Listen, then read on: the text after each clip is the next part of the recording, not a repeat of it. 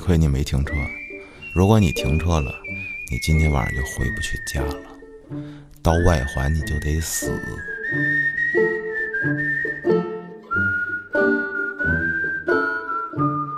反正你就记住了，可千万千万别照镜子。你要照了镜子，谁也救不了你。我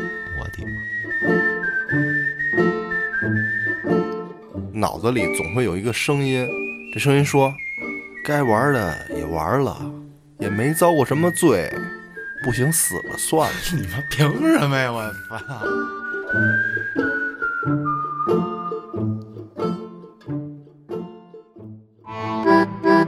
欢迎收听由后端组为您带来的“邪事儿”栏目。如果您有一些比较有意思的经历和故事，可以关注后端组公众号投稿给小编，也可以通过小编加入微信群和我们一起交流互动。大家好，我是老安。”大家好，我是秋。播客节已经结束了，现场也来了不少朋友，不过依然有很多没有到现场的朋友呢。他呢觉得咱们这人跟声音他对不上号，嗯，所以呢，刚才见的时候又为了让大家能对上号啊，特意给秋儿拍了组照片儿，啊，嗯，特别牛逼。但我觉得好丑啊！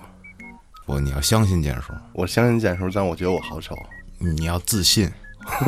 照片儿啊嗯，是可以修的，就是你可以造假那，并不是你， 并不是真实的你，你就会活在那个假象中，对。幻想慢慢的你就相信了那是真的，啊，我就长这样。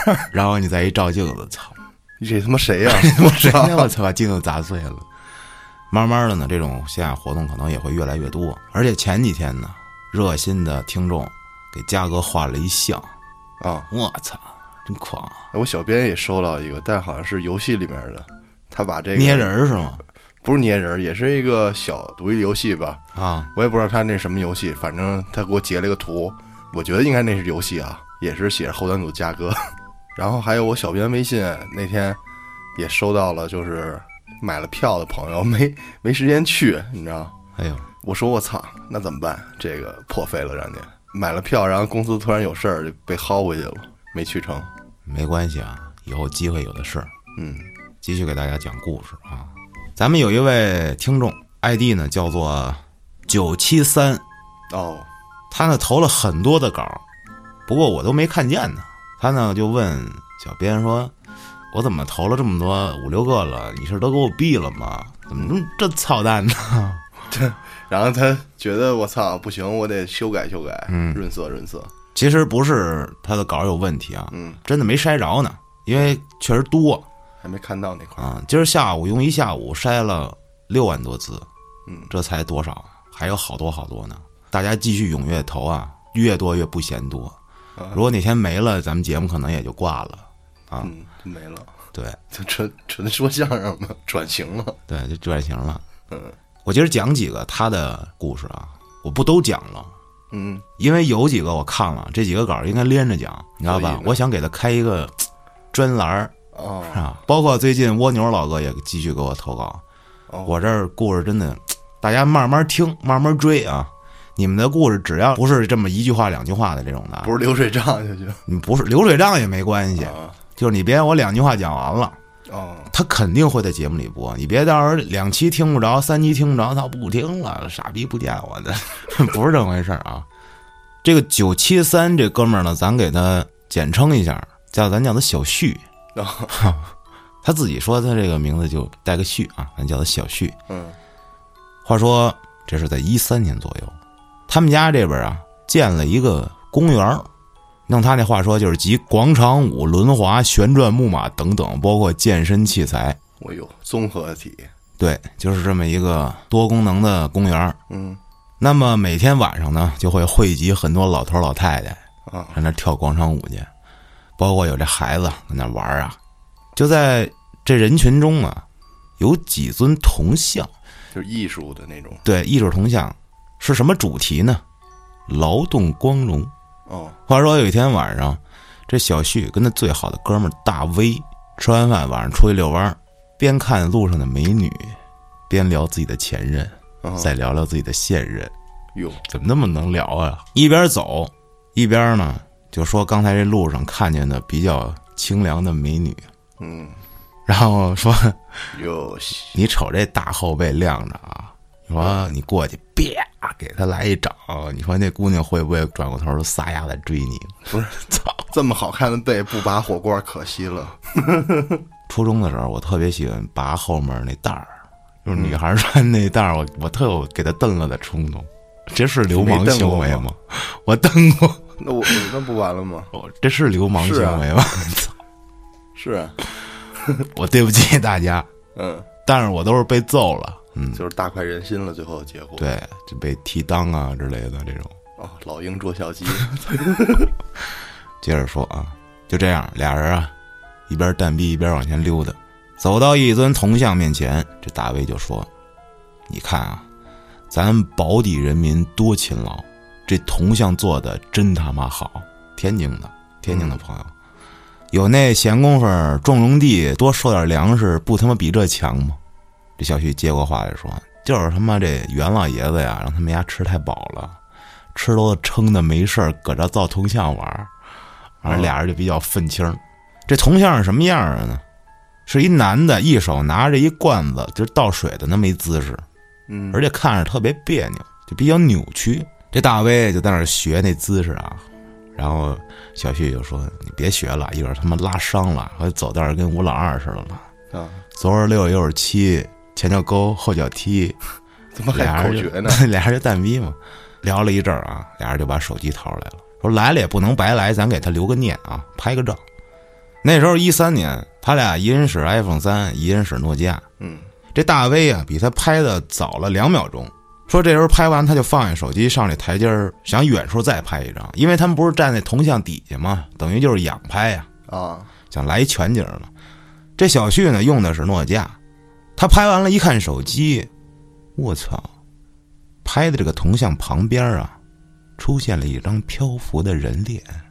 哟，他用的诺基亚，嗯，那可能诺基亚比较有灵性，模模糊糊的一张脸，他们肯定是一张男人的脸。看了之后，汗毛倒竖。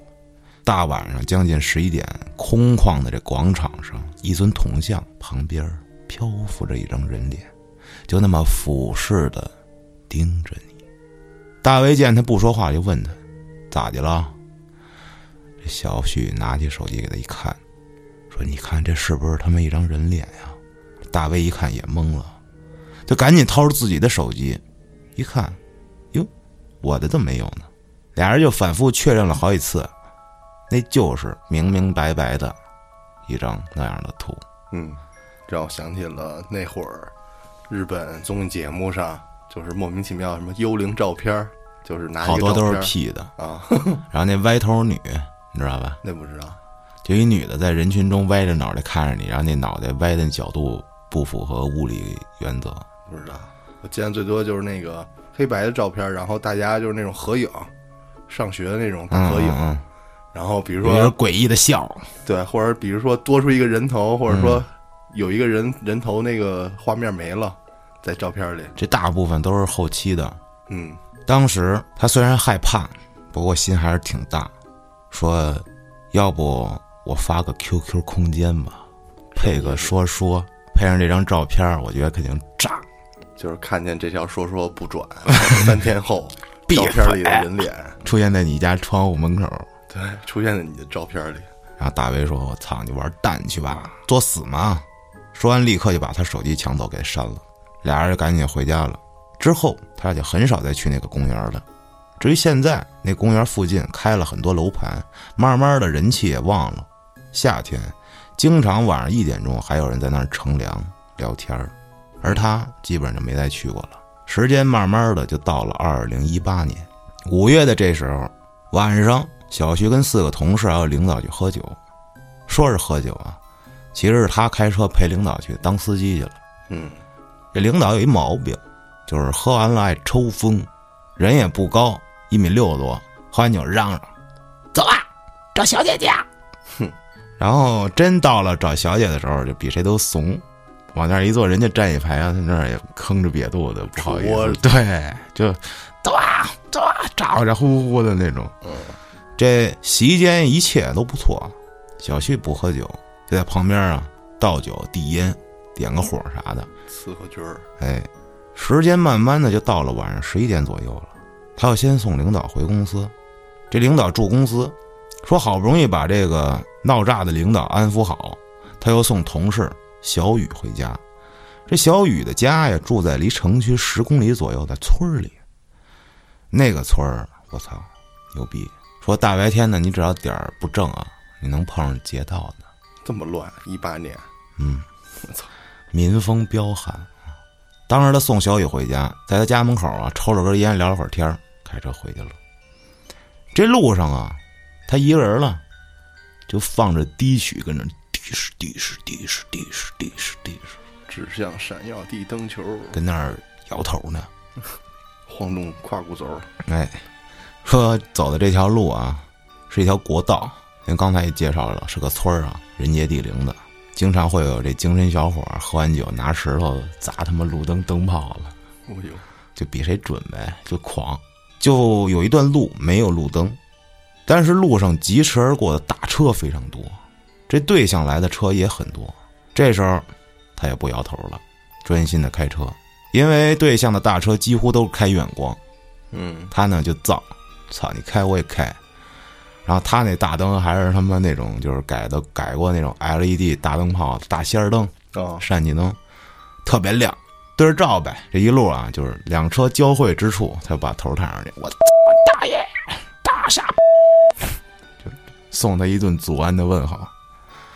就在这时，他看见路边有个穿红衣服、扎头发的女人，低着头在扬手拦车。哼，但是样子呢看不清，身材还不错。（括号有沟）我、这观察的太仔细了，可能太大了，沟太深了，一眼就能看见，因为他不是出租车司机呀、 所以说他没有见着说伸手拦车就停车的习惯呀、嗯，一时间没反应过来就开过去了。刚开过去反应过来了，一寻思我操，你说这姑娘大半夜的没准有事儿啊， 是有事儿，打不着车了吧？这路边拦车很正常是吧？要不捎上一段儿，没准儿还能结个善缘，来段轰轰烈烈的天津爱情故事啥的。就这个念头，一瞬间的事儿，车开过去，就那么几秒钟啊，他再顺着后视镜往回头一看，什么都没有。他反反复复看了好几遍，没人。他可以百分之百确定，他绝对刚才看见一个女的。而且身材很好，有沟。嗯，后来他到家之后，给这小雨发微信，说我看见一妞儿，一身红衣，扎个头发，身材倍儿棒。但是我车开过去之后，这后视镜里再看见没了。这小雨说呀，行，得亏你没停车，如果你停车了，你今天晚上就回不去家了，到外环你就得死。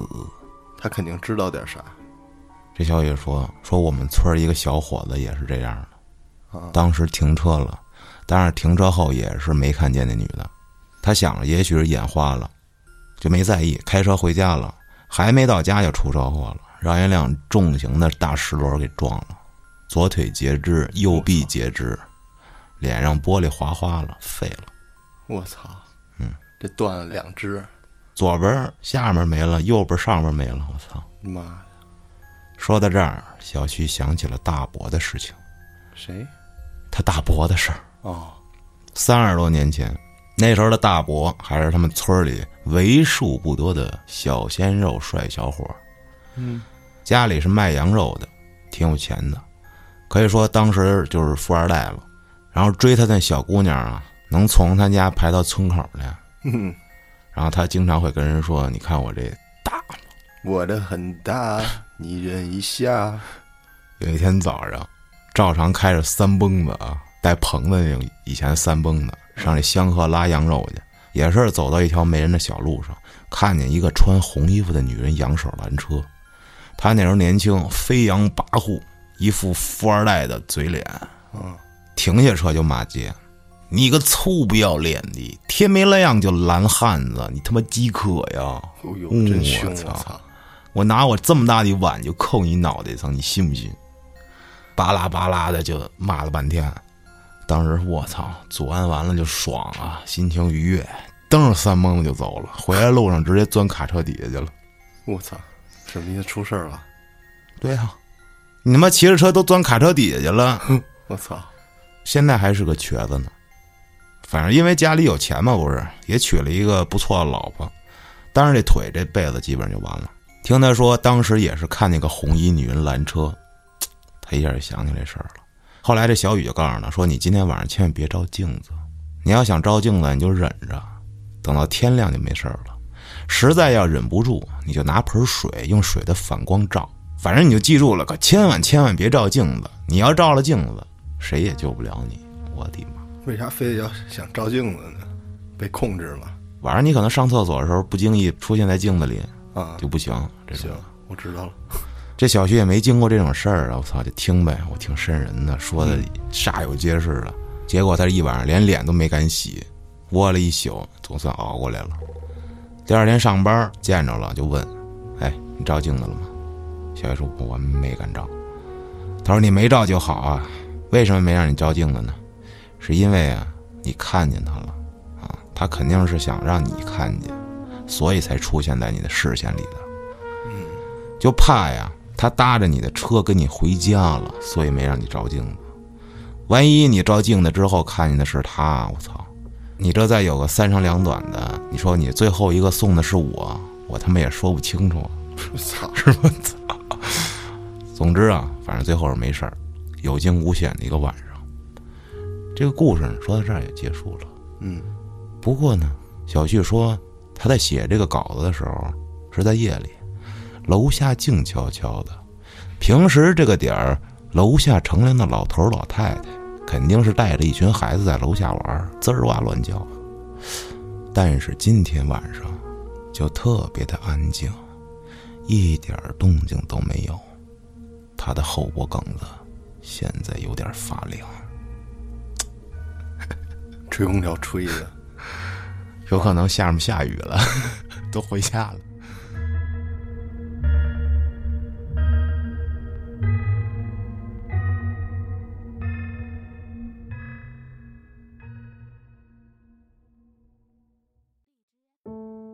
这个投稿的朋友叫做小寡妇我操，啊。这名儿太吉利了。他说啊，他从小就没觉得自己像什么天选之子是个特殊的人，就是突然啊回想起以前自己经历过那些事儿，觉得特别不可思议，但又不敢告诉别人，怕别人觉得他是神经病，所以他告诉了咱们，啊、嗯，咱们可能跟同病相怜。嗯，他说呀，从小到大，按照时间线说，大概是四五岁的时候，那个时候啊，自己在家的时候，经常看见这个窗外有这个白影儿飘过。那时候很小，不懂事儿，也不觉得害怕。第一次知道害怕是在初中，当时因为这个父亲工作原因，搬到了济市，租了个房子。这个房子的地啊，虽然都是水泥地，但是啊上面却刷了一层红油漆。我操，有一次在这个呃小屋睡觉的时候，后半夜突然就醒了，就朝这个窗外面一看，然后啊从这很远的地方看有两个东西，这东西就像是一个人牵着一条狗。他说呀，之所以看着像两个东西，就是因为他下楼去看，发现这像是两团雾气。他确定啊那天不是做梦，因为啊后友他看见这个之后，还给他朋友打了个电话，很清醒。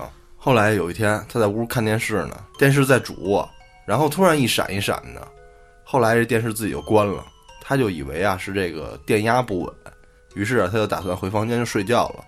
他刚把衣服脱好，这个灯就亮了，嗯，他就想我操，那接着回去看电视吧，把那个奥 特曼看完。 他刚一坐下，哎，这电视跟灯又全都一闪一闪的，嗯，自己呢就去这个找开关，但是怎么关都关不上。后来啊又停电了。他又强忍着害怕去穿衣服，然后心里就默念是电压不稳，是电压不稳。开门的时候啊，死活就找不着这个门的锁的位置，啊，实在太害怕了，就都要哭出来了。就在这个哭的过程中，就手不停的摸那个门把手、门锁啊，呃突然就摸着了，摸着之后直接就冲出去了。到楼下呀，楼下有个小卖部，晚上老有人在那里乘凉，他就到那跟前儿就问人家：“咱这楼是不是停电了？”这楼下大妈大爷都说没有啊。后来他自己不敢回家了，他又跑出去找他爸去了。他爸那会儿正在外面打麻将呢。跟他爸爸回到家之后啊，发现这个灯是关着的，这电视却是亮着。他说他记得他走之前，他看那电视频道就是那少儿节目，靠看迪迦奥特曼呢。相信光吗？嗯，回来的时候啊，这个屏幕显示的是在播这个黑龙江文艺频道，那个频道啊，经常播这个恐怖片儿。我怎么记得经常放老梁讲事儿，啊，或者是黑龙江的话就是本山快乐营。 我操！我们继续说，那天晚上啊，他回来的时候看到那个电视里正在放恐怖片儿。我操，再后来啊，这个父母不知道为什么离异了，他没叙述啊。嗯，他跟母亲就来到山东，来到山东的这第一晚又出事儿了。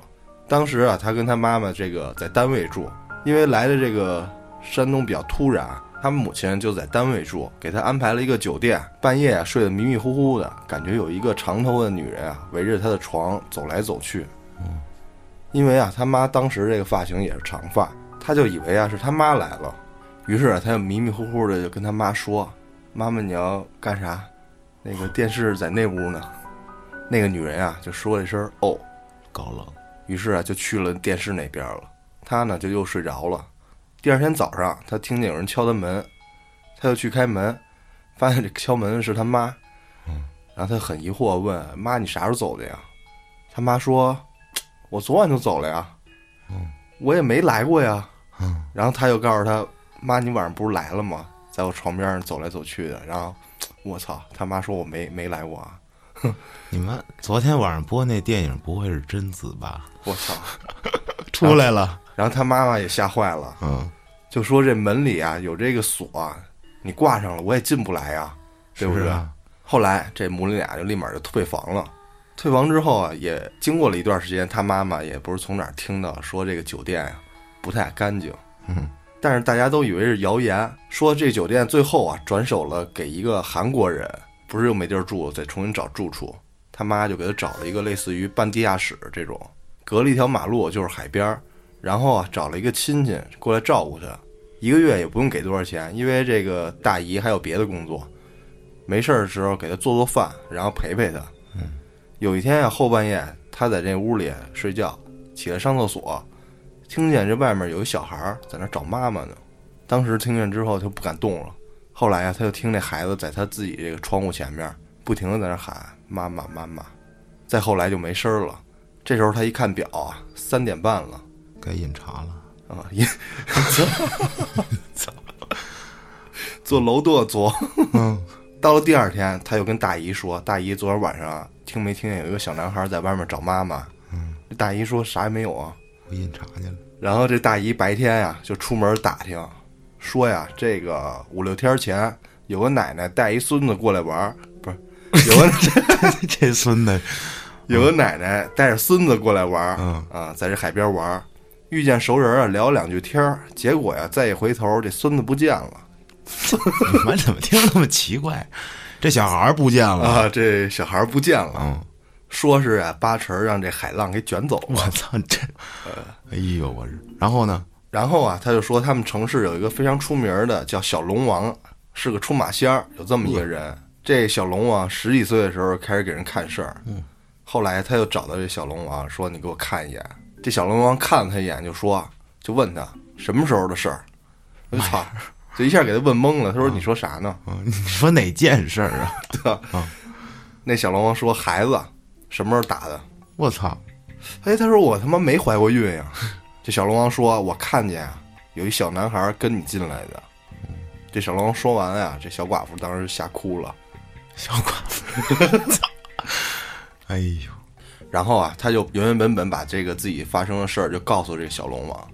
这小龙王就说：“你也不用害怕，他不是害你，就是跟着你，就是喜欢你，可能是。”嗯，有够，这第三次啊，第三个故事是在学校发生的。嗯，他们学校啊，在一个山上面，他们的专业教室在最里面。教室啊，是一面有窗户，另外三面都是墙这种结构。嗯，有玻璃的地方啊，都贴上那种玻璃纸、花玻璃纸。哦，这楼的后面就是大山。有一天呀、这个正上着课呢，这外面晴空万里的天儿，突然就黑了，黑的就跟那个晚上夜里一样。他就看向这窗外，发现这窗外有一个红衣服的长发女人，从这个窗户边儿走过去。等她走过去之后啊，这外面天儿就晴了。我操！当时啊，就她看到的时候，没觉得害怕，就等这天晴了，她一下反应过来了，咵一下哭了。为什么呀？不知道，就可能心里这个脑回路或者神经末梢反应过来了。然后老师跟同学就惊了，说你怎么了？然后他又不敢说，他又怕被人当成神经病。说呀，有什么不敢说的？后来啊，他又见着这个小龙王了，这小龙王就跟他说：“你老能见到这些事儿啊，是因为你家上一辈儿有这个保家仙，现在呢，这个保家仙在你身上，嗯，但是啊，也没说让你继承，就是在默默的保护你。”天选之人啊对他还不，他还觉得自己不特殊。还有这么一个事儿，他说，嗯，最近这几年睡着睡着，这半醒半睡之间呀，脑子里总会有一个声音，这声音说，该玩的也玩了，也没遭过什么罪，不行死了算 了。 你妈凭什么呀？我 操的！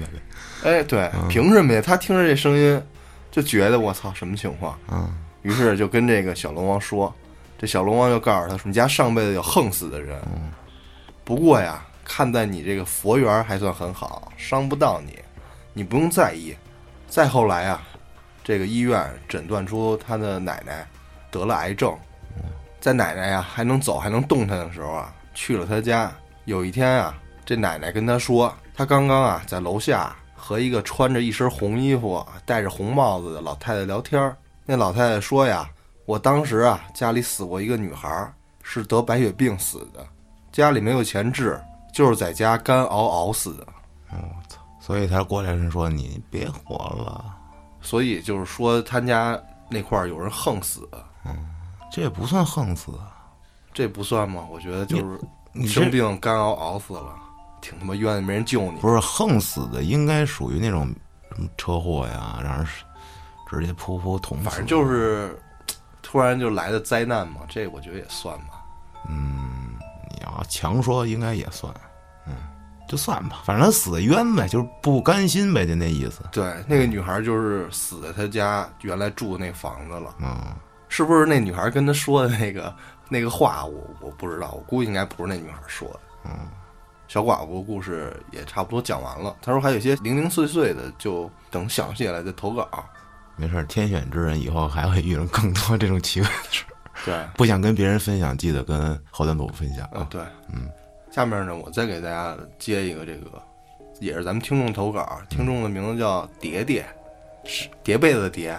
我操，这有点儿然后我操，我看占便宜，我操，蝶蝶啊， 这蝶蝶说呀，第一个事儿是发生在他小学期间的。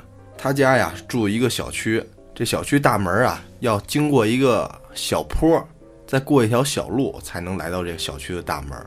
好多人啊都因为这个找不着这小区。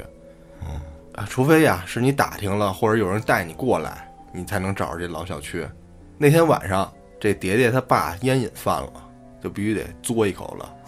正好家里没烟了，他爸就给了他钱，说你帮我跑个腿儿买个烟去。嗯，多给了他二十。那会儿小孩儿肯定都乐意。他说呀，一个星期早餐钱才十块钱，这多拿了二十巨资，又能买多少包辣条，集多少水浒卡啥的。嗯，她可能是个女生啊，不不重要。那女生那会儿不集水浒卡吧？应该那会儿女生玩什么呀？跳皮筋儿。操，肯 定不是。我还真没在意那会儿女生玩什么， 我那会儿都不在意女生， 垃圾。 我也是，咱们想想输在起跑线上好，悲哀哟！哎呦，难过了，操，哎，通过一个一个小情节，啊，扎心呢！我操，哎朋友们，九零后咱们同龄的女生朋友们，你们那会儿到底玩什么？ 你们拿这个零花钱都买什么？是啊，哎我操，太难过了，继续吧。 我他妈想半天，不知道他们可能买什么。我也是我操！哎，那我继续吧。嗯，他呀，这蝶蝶拿着五十块钱出门了，因为啊，这楼道没有灯，随手啊就拿起一个小手电筒，一块儿就走了。到了这个小区口啊，就寻思走大路啊，上坡浪费时间，不如啊走左边这个小巷子穿过去。于是啊，就决定啊走这个小巷子。嗯，这小巷子呀，路的右边有好多这梯子跟这住房，走着走着，他就看见前面有一个比他小一些的小女孩儿。这女孩儿看着呀，大概上小学两三年级的样子，比他矮一点儿，扎个双马尾。但是看这女孩儿的站姿呀，有点怪，也没有拿手电筒，就在这巷子右边儿朝着这个楼梯看着，就在这个巷子右边儿看着那个楼梯一动也不动。这蝶蝶看着那女孩儿的眼神跟表情，透露着惊恐。于是啊，他就好奇，拿着这手电筒，下意识就照过去了。这照过一看，我操！发现这楼梯上站着一个奇怪的人，他站在这个楼梯中间儿，关键呀是看不出这人是男是女，头发特别黑，特别长，还是直发。女的呗，这头发呀都到了这腰间了，我操，嗯，还穿着这个红白的运动衣、黑色的西裤、黑亮的皮鞋。什么打扮？这人呀就这么着站在这个楼梯上，像是背着你站着的，就是背冲着她，呃对，背冲着这个下楼的地方。上楼的姿势，但是呢，这个鞋呀都是正向的，就是朝着下楼的方向。我操，就上像上回咱们讲那事儿，对，上次操上那个楼梯的那个，嗯他就看着那个人，那人也不动。于是这小女孩看见这蝶蝶过来了，看了他一眼。这蝶蝶呀，自己就是很冷静，就是强压着心里的恐惧，呃，装作淡定的样子就走了过去。那个小女孩啊，就跟着这蝶蝶一块儿就走出了这小巷子。刚一出巷子，小女孩嗷一声飞快就跑了，出了巷子就跑了。那这肯定是个人，嗯，嗯她害怕了。嗯，那不能鬼吓一跳吧？看见是啊看见蝶蝶吓一跳， 我操！这玩意儿这他妈谁呀？哎呦， 这蝶蝶就很懵逼，于是啊就照着原计划去买烟去了。买完烟呀，回去就走大路，不敢再走这小巷子了。自打那天以后，起码有四五年，这晚上都不敢再走那巷子。嗯当天晚上买完烟回去啊，这蝶蝶还告诉他爸说：“这个我在楼梯看一个嘖奇怪的人。”然后他爸就觉得说：“哎，可能是疯子，你不用在意。”凭什么 呀？这老爸可行，这个这第二个故事啊，是在蝶蝶上初中的时候。嗯，她初中的时候啊，住在闺蜜家。啊，女孩儿，嗯，对，这闺蜜家呀，就在这学校旁边儿，离这学校很近，所以俩人啊，早上起来可以多睡会儿。嗯，这闺蜜也告诉她说，以前呀，打仗的时候，这个被杀的人这尸体啊，都扔到这咱们这学校这附近。我操，后来呀，这个太平了，就开始有人在周围定居了。当时啊，就出现了很多怪事儿，不知道什么时候啊就有人说，在这块儿建学校、啊建警察局，压一压就好了，才有的后来他们上的这个学校。嗯，但是啊，时不时还是会有一些怪事儿发生。他说呀，那天中午十二点放学，下午的课呀要两点半才上课。他在学校门口啊打饭，吃了之后啊就去闺蜜家找她玩儿。他觉得呀、啊平时老去闺蜜家蹭饭不好意思，于是啊今天呀、他在这个学校门口逛了逛，买了点零食，就带着礼物就去了。两点过了，俩人准备啊收拾收拾去学校上课去了。这蝶蝶说：“你等会儿，我上个厕所，你在门口等会儿我啊。”于是啊，她就去上厕所了。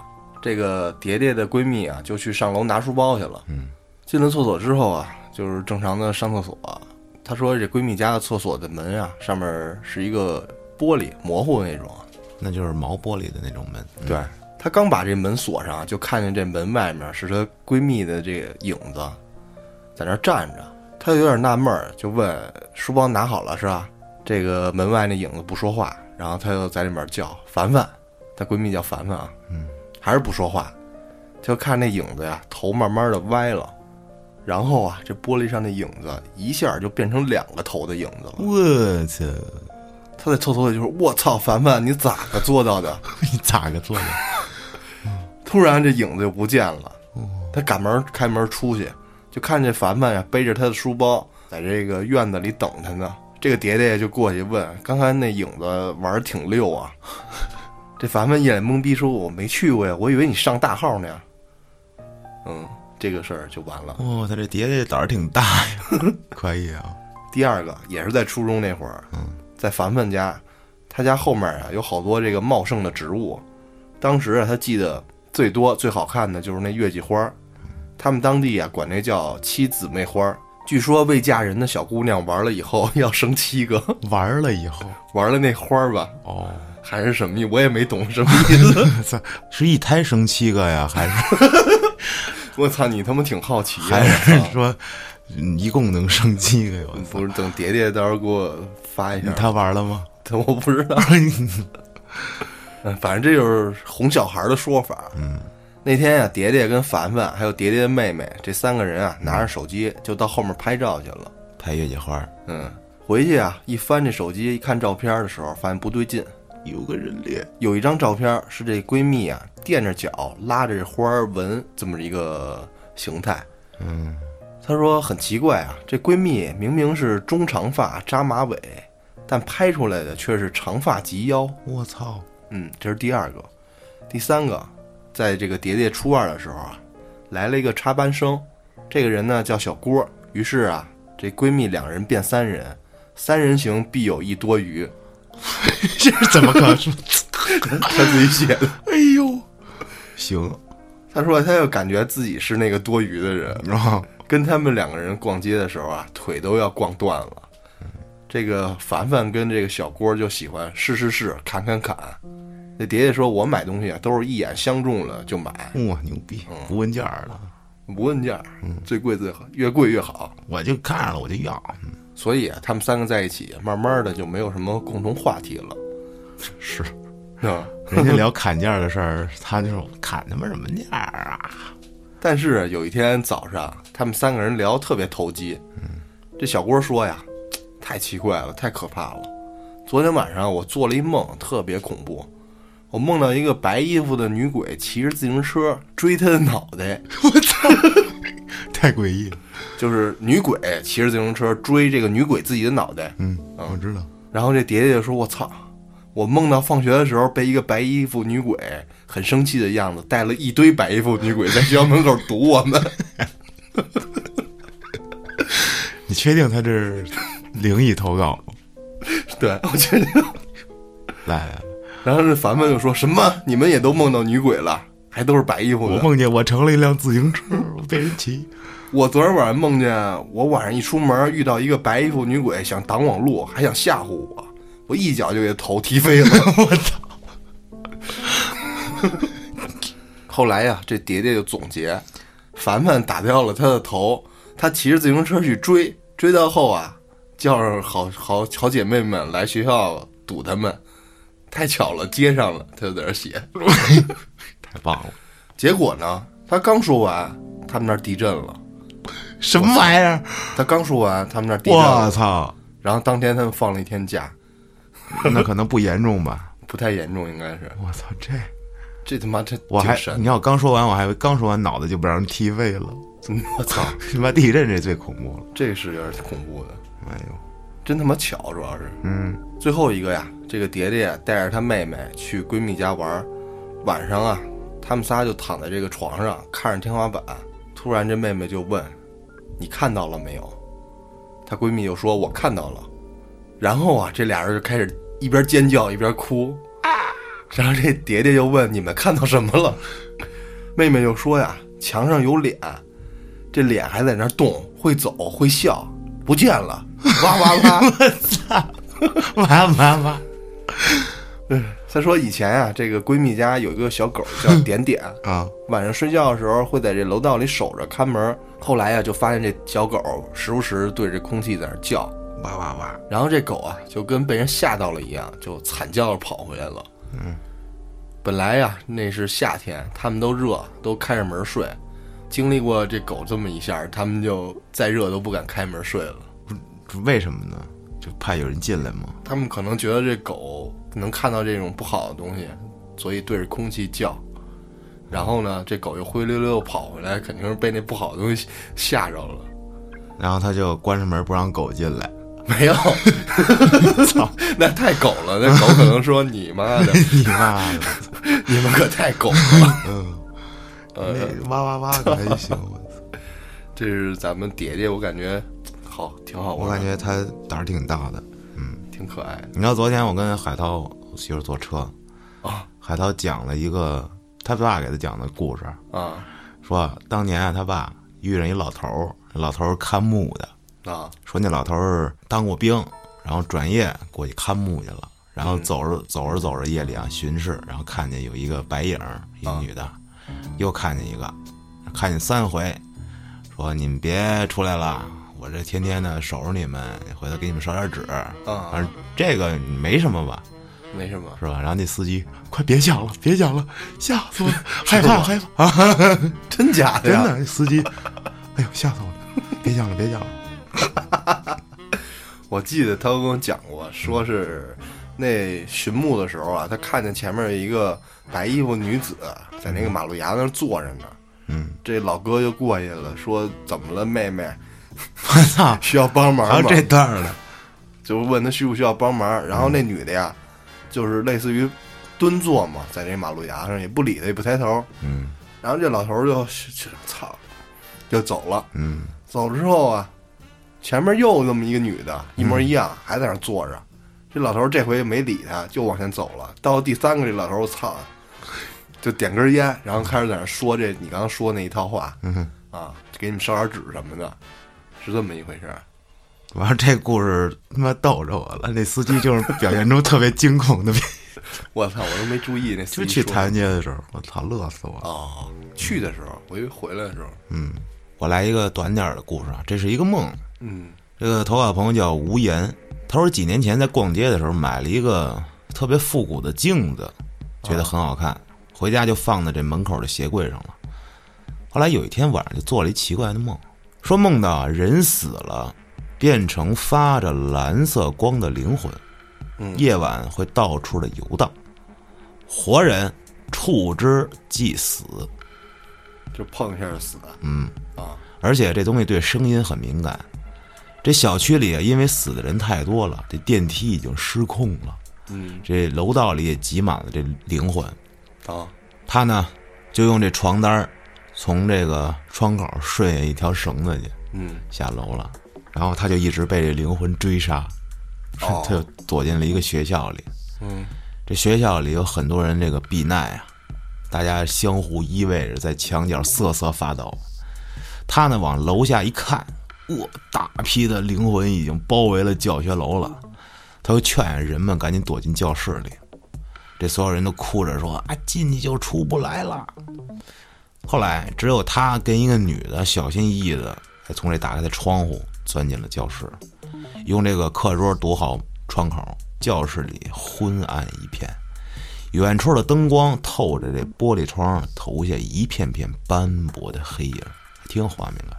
嗯，在讲台上，哎，这时候发现放着一部电台和一面复古的镜子。他冲过去之后，检查了一下这电台还能用，他让这女的啊守着这窗口，他用电台啊试图联系外面的人。突然，蓝光开始闪，只听见教室外面的人发出凄厉的惨叫。眼看所有人都变成了蓝色的怪物，并且发现了教室里的他俩。这时候，他拿起镜子冲出去堵住窗口，一道蓝光冲了过来，他们俩害怕的闭上了眼睛。等待死亡的降临，过了漫长的几秒钟，当他们再睁开眼睛，发现蓝色的灵魂被吸进了镜子里。拿过来一看，这些灵魂们被困在镜子里面，左冲右撞，愤怒的尖叫。他们还没来得及高兴呢，这镜子传来咔咔咔咔咔，皲裂的纹路散发着灵魂的蓝光，马上就要冲破镜子出来了。正在这绝望的时候，梦醒了，天已经亮了。嗯，哎呀，起床了。起床洗漱时，发现大门口鞋柜上之前放的那面镜子不在了，而是在地上碎了一地。哦，有点意思吧？让我想起来那个《鬼吹灯》里面，嗯，那胡八一去那个昆仑山，好像是有这么一队人在这雪里挖东西啊，挖着挖着，突然从这雪里出来一个虫子，嗯，这虫子发蓝发蓝光，然后开始攻击人，不是所有人碰着就着火吗？对，碰上就着起来了，我操，那个挺绝望的。当时我看那段儿的时候，嗯，嗯就碰上就死。啊对，还有第一部的时候，那个讲那个相尸魔域，我操，那也狠。哦，对，大家去那精绝古城，我操，你知道当时我看第一部的时候是零八年，嗯零八年的，哦，零八年的暑假，五月五六月份儿，嗯，我操！我夜里的十二点多，啊大夏天的，我开着窗户，没开空调，外面下着雨，我开着这小台灯，翻着我这盗版的第一部，这手机上那个 TXT 文档，不是书，哦，零八年上六年级呢，就那大本儿那厚书，对对对，，我也买过，然后我就一直看，看到了后半夜多，嗯，我也是挑灯夜读，你知道为啥吗？嗯，不知道，因为我动不了，我停不下来，我什么不叫敢你动，动不了？我不敢离开那个台灯，哦， 我不敢动，我只能无只限的能继往续看往我后操翻。我操，嗯那他妈挺诡异的，我操，就就是一宿吧，把那一第一部看完， 我操，吓死我了！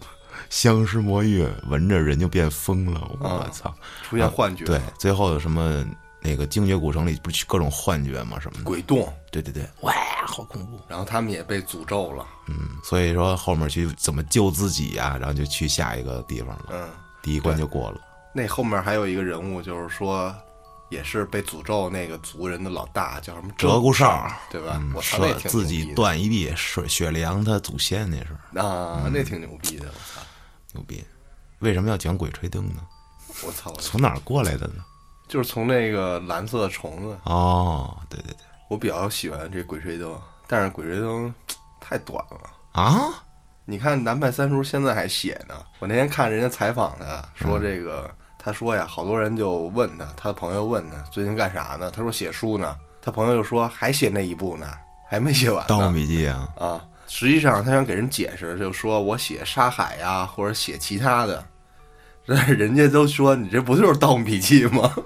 我就还是还那最后一都本叫儿《盗墓笔记》吧。对，后来他又懒得解释了，就说对啊，我还写那《盗墓笔记》， 写十多年了，我操，呀那个牛逼！我最近前些日子他又发你书不了，是还买一本儿吗？对我等了他妈两个多月，叫《吴邪私家笔记》。